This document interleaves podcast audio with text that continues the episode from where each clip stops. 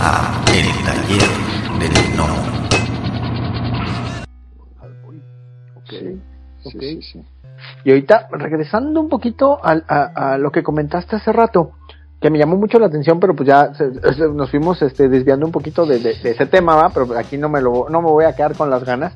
Este, hiciste un comentario que me llamó mucho la atención, que decías, que dijiste, los personajes son del escritor. Que si el, el, personaje X de Tom King, que si el personaje X de Dan Slott, a mi muy particular manera de ver las cosas otra vez me llamó mucho la atención porque en los 90, finales de los 2000 era al revés. O sea, ¿te acuerdas? O sea, por un caso muy particular antes de que se fueran todos los todos los siete magníficos de Marvel que se fueran a Image, era el Spider-Man de Todd McFarlane, Amazing Spider-Man de Todd McFarlane, Amazing Spider-Man de, de Eric Larsen, Los Hombres X de Jim Lee, este, y pues digo, había muy buenos escritores en aquel entonces. Chris Claremont que estuvo de milenios ahí en, en- en- en X-Men. eh, un David Michelin que estuvo en, en, en X- en- perdón, en, Spider-Man, que contó muy buenas historias. Para mi gusto, de las mejores historias de Spider-Man, esas que estuvo escribiendo este señor. Y ahora me, me llama la atención que tú comentes que ahora los cómics son de los escritores. ¿No, ¿Por ¿No qué? crees? ¿No crees? Es que, vaya, me llama la atención porque, digo, en esas épocas, bueno, remontémonos al, antaño, eran así, ¿no? Eran, eran los X-Men de Jim Lee, no había de otra. Sí, sí, sí, sí. A, a finales de los 80, principios de los 90, justo cuando se fueron los, los dibujantes principales a crear Image, eh, es verdad que los dibujantes tomaron una, una- un protagonismo excepcional y que nunca, nunca antes había pasado. Eh, es verdad, pero también es verdad que las familias de los dibujantes co-creadores de superhéroes han tenido que estar pegándose con Marvel y con DC para poder acreditar a los, a los dibujantes como co-creadores. Sí. Se te ha colado alguien espontáneo ahí. No, no, es que tengo aquí mis, a mis perritos, perdón. nada, nada. Que, se, se han tenido que estar eh, litigando para, para poder acreditar a los dibujantes como co-creadores. Y, es que parece que el, universo Marvel lo ha creado todo Stan Lee. Y sabemos que no es así. Pero todo el mundo conoce a Stan Lee porque lo han puesto en las películas y es creador. Y, pero, pero bueno, eh, sabemos que los dibujantes tienen tanto protagonismo o más que los guionistas. Al final, el, el- la, la imagen del, del superhéroe la crea el dibujante. Por mucho que el escritor escriba y defina y describa, el toque gráfico lo va a dar un dibujante, no lo va a un escritor. Claro. Y, es, y es, esa es la iconicidad del personaje se crea con el dibujo. O sea, personajes como Spider-Man, el Capitán América o Batman, que no han cambiado casi durante 70 años, parten de un, de un diseño de personaje brutal. Y eso no lo hace un, un guionista. Claro. Y es verdad que, que en los 90 Jim Lee, Eric Larsen, Tom McFarlane crearon, tomaron un montón de poder y dijeron, bueno, pues nosotros somos los que vendemos cómics, nos vamos a crear nuestra editorial. Claro. E hicieron sus cómics. Es verdad que a nivel de guion sus cómics no eran excepcionales. Entonces se dieron cuenta.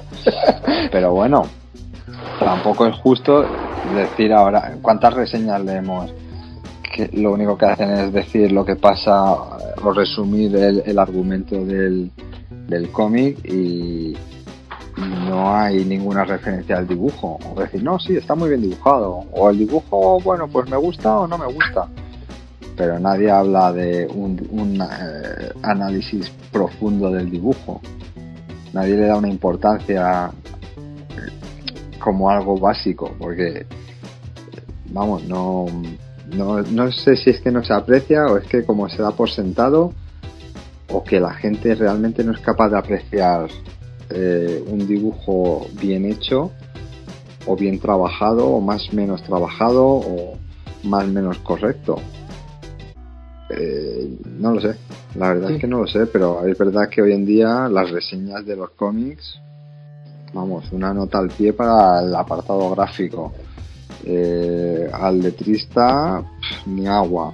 Sí. Es todo, las compilaciones, claro, es mucho más sencillo desde la parte editorial eh, venderte un tomo unificado de un escritor, porque los escritores te pueden hacer cinco series al mes y no fallarte, y un, un dibujante te puede hacer una y gracias. Sí, claro. Entonces dicen, bueno, pues nada, el, eh, eso, el Batman de Tom King, por ejemplo. Bueno, pues ha habido cinco dibujantes que se han hecho cinco arcos distintos, pero todo lo ha escrito Tom King. Pero no es el Batman de Tom King. el Batman de Tom King, si lo dibuja Jorge Jiménez, es uno. Si lo dibuja Jorge Fornés, es otro. Si lo dibujo yo, es otro. Entonces, son, son no es el Batman de Tom King, es Batman de un equipo creativo. Claro. Y, y- y no, es, no es por pegarte ni nada, es por reclamar cada uno lo que es del, lo de César, lo que es del César. Y ya está. Y ni más ni menos. Pero bueno, yo entiendo que es mucho más marketizable vender tomos de un guionista que tiene cinco series y luego puedes venderlo como un producto. Claro. ¿no? Sí, pero, pero mira, en ese aspecto eh, hay cosas tan ridículas y me van a me van a odiar por lo que voy a decir mucha gente, pero no me voy a hacer con las ganas. Ya este año me, me dije que este año sí me iba a quitar el bozal. Perdón. hay cosas tan ridículas en ese sentido que yo vi una vez en una estantería de, un, de, un li- de una librería aquí en México, aquí en Chihuahua, donde yo vivo, un libro que decía clase, clase magistral de dibujo por Stan Lee. Claro.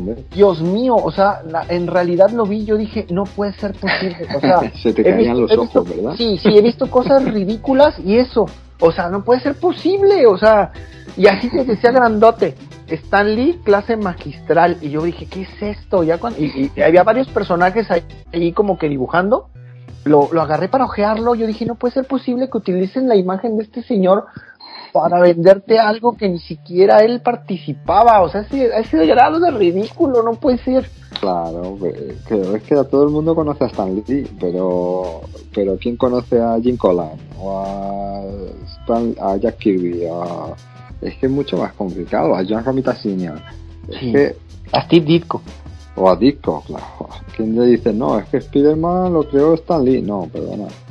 ¿Qué pasa con el señor Disco? Es que, es que son, son problemas que, que realmente tienen muy fácil solución.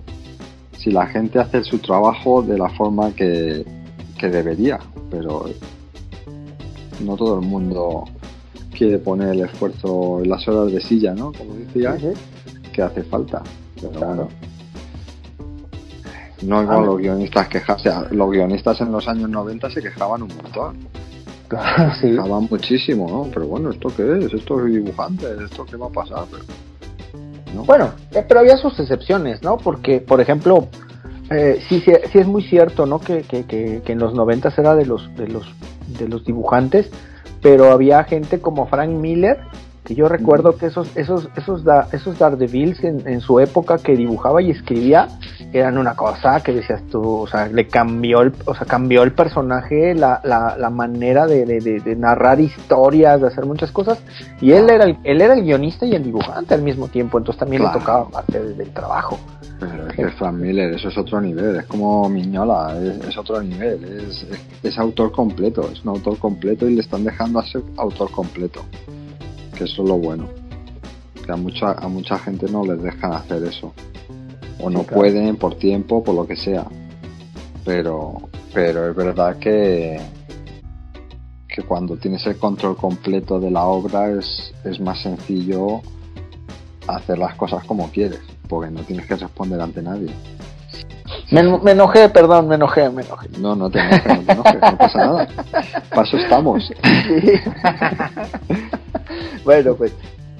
Mira, ya bueno, ya estuvimos hablando ahorita un poquito de la cuestión, pues sí, de, de lo que son los, eh, de lo de los guionistas y de que sí, de, esta, de esto- toda esta situación.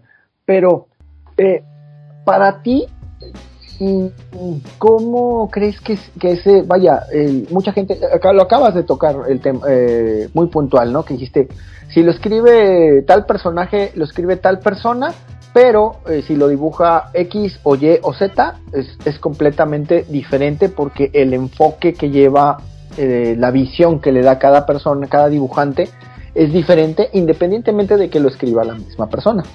Aquí, ¿a qué voy? Eh, para ti, ¿qué es más importante en, cierto sentido? ¿Esa interacción que puede llevar el, dibujante con el escritor o, más, o, es, la carga visual eh, tiene más, eh, más peso? ¿Tú cómo considerarías ahí? O sea, no por decir que tenga más trabajo, o sea, que, sea mejor el trabajo de uno de otro, pero ¿tú cómo ves ahí esa, esa balanza? No, tiene que, tiene que estar equilibrado. Eh, a ver, yo como dibujante hay muchas veces que, me pesa más el dibujo, no te puedo engañar.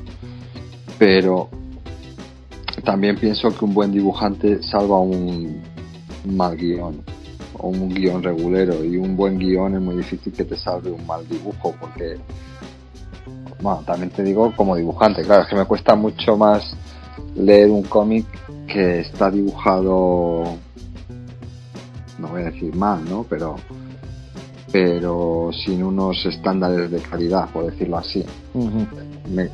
me, cuesta mucho a mí.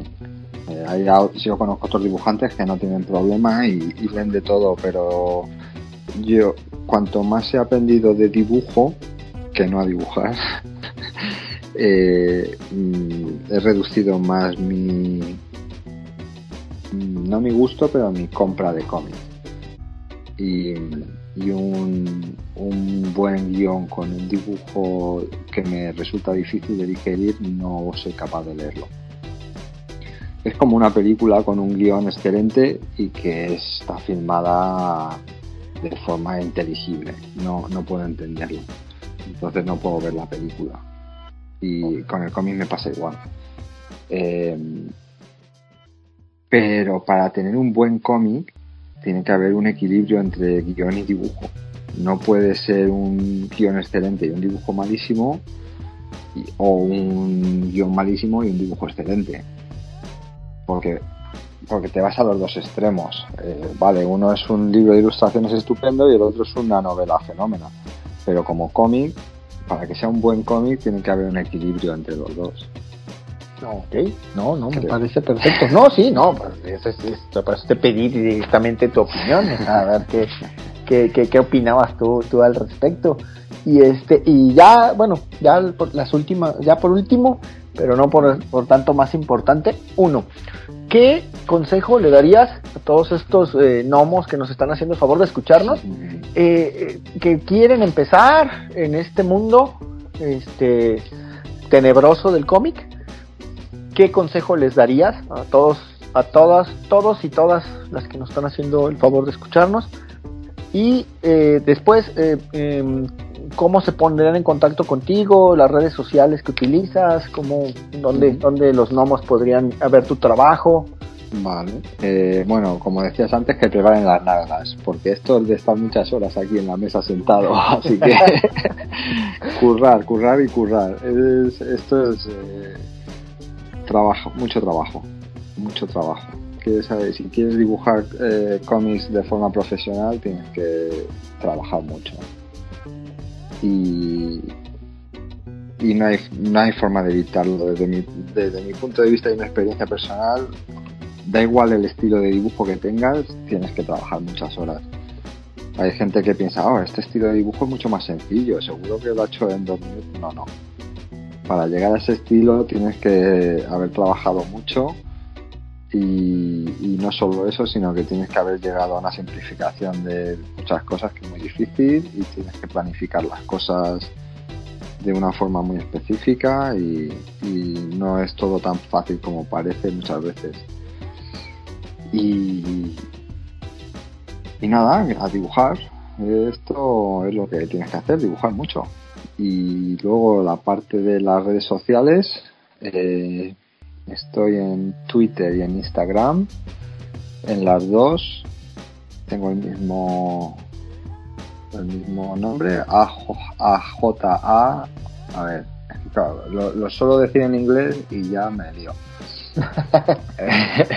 es, eh, mi nombre es Alberto Jiménez Alburquerque con R, no como la ciudad de Nuevo México, sino como el pueblo de Extremadura en España con R. Entonces es Ajalburquerque en, en Instagram y en Twitter. A-J-A-L-B-U-R-Q-U-E-R-Q-U-E. Creo que lo he dicho bien. Y en Facebook con mi nombre, Alberto Jiménez Alburquerque. Ok. Y ahí me, ahí me encontráis fácil. eh, me podéis mandar un, un mensaje privado, lo que sea, y sin problema. Los, los contesto más o menos tarde, pero los contesto. Sí, no, no, no, no está, es, digo, que, que entiendan que, que, que tienes trabajo y familia. No, sí, sí, sí. sí, sí, sí. Tengo de las dos. Por, por suerte, por suerte. Por Qué suerte. bueno. Bien, estimado. Así que Pues bueno, como, pues como lo platicamos ahorita hace rato, pues desafortunadamente todo lo que, pues todo lo que, lo que empieza, pues desafortunadamente en este caso, pues tiene que terminar, pero no sin antes, eh, te tengo que agradecer primero el tiempo, tiempo el que, que nos, que nos has dedicado para contarnos un poquito más sobre, sobre de ti. Este, gracias a vosotros. no, no, muchísimas, Yo muchísimas gracias. que me dejéis hablar, que hablo mucho. Muchas veces hablo demasiado. No, está bien, está bien, no te apures. Mejor, te conocemos mejor, porque cuando hablan más, dices, te conocemos, te, te conocemos. Eso espero, eso espero. y este, y pues a los gnomos, pues muchísimas gracias por estar con nosotros en esta nueva, en esta nueva serie de episodios. Pues buenas tardes, buenas noches, buenos días, buenas madrugadas a la hora que nos estén haciendo el favor de escucharnos estos mensajitos de audio. Y sin más por el momento, pues nos, nos escuchamos en el próximo, en el próximo programa. Muchas gracias y hasta la próxima. Gracias que han llegado hasta el final del podcast. Si les gustó el contenido, por favor, denos like, compartir, suscríbanse o pónganos un comentario en la plataforma donde nos escuchen para que podamos llegar a más personas. Muchas gracias. La voz y la producción de este podcast estuvieron a cargo de Adro, a un guion de El Piedra. Para todas sus dudas, sugerencias y comentarios, tenemos la siguiente dirección de email: tallerdelnomo@yahoo.com. Gracias y hasta la próxima. Este fue el podcast del Taller del Gnomo.